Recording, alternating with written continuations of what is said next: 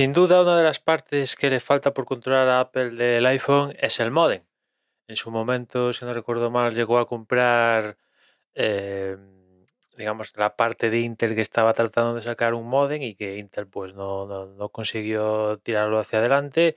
Vino Apple y compró ese departamento y desde aquella pues está tratando de, de un poco de cerrar el círculo y que todos los componentes de, del iPhone pues estén bajo su, su, batuta. Con lo cual, pues en busca de su propio modem no les ha quedado más remedio que claudicar ante el rey en el segmento, que es Qualcomm, y bueno, firmar con ellos para que, para que los modems de, del iPhone fueran de Qualcomm. Y en los últimos años hemos visto como los iPhones han montado modem Qualcomm y se ha notado, se ha notado porque la calidad de, de, lo que es la conexión móvil pues ha mejorado desde el momento en el que Apple y Qualcomm llegaron a un acuerdo. El caso es que este acuerdo finalizaba este año y hoy Qualcomm ha, ha emitido un comunicado diciendo que ha renovado, ha renovado con Apple hasta 2026, es decir, 2024, 2025 y 2026, Qualcomm y Apple van a seguir con el acuerdo y van a sacar teléfonos en el que el modem va a ser de Qualcomm. ¿Esto quiere decir que nunca vamos a ver el modem de Apple? Yo imagino que no, pero desde luego supone que no es tan fácil sacar un modem competitivo, porque imagino que sacar un modem para tirar millas, seguro que Apple lo podría hacer, pero sacar un modem en un teléfono que se va a vender a millones, pues bueno, eh, o sea, hay que hacerlo bien, ¿no? Y, y bueno, pues, sin lugar a dudas, no, a día de hoy no lo tienen listo para, para sacarlo al, al mercado.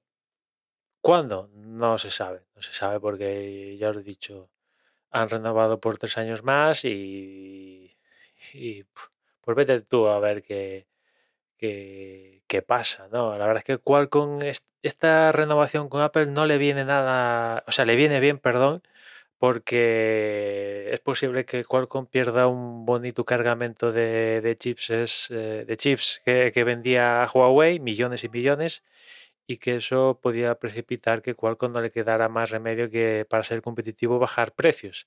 Digamos que Qualcomm con los Snapdragon y todo su, su facción de chips no es un monopolio, pero casi casi tiene tal control que, que puede poner los precios que quiera, ¿no? Y, y, MediaTek y alguno más lo intentan, pero mmm, no lo llegan a conseguir. Y bueno, pues este último movimiento de, de Huawei prescindiendo de comprar Qualcomm y montarse ya, ya teniendo en cuenta que la historia con Estados Unidos va a ir para siempre, tiene vuelta de hoja, pues montar hacer sus Kirin, pero ya propiamente en China y toda esta pesca, sin un tercero, pues eso supone, claro, eh, por pocos que vendas en China, eso ya son billones, ¿no?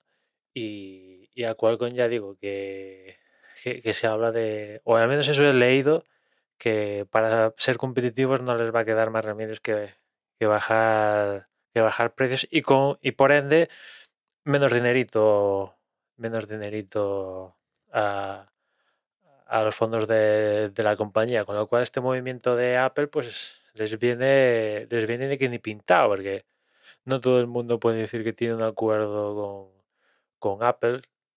Y bueno, pues vamos a ver cuánto, o sea, cuánto tarda en Apple, pero seguro, seguro que, o sea, que, que, Apple va a sacar un modem suyo, eso seguro, pero cuándo, no lo sé.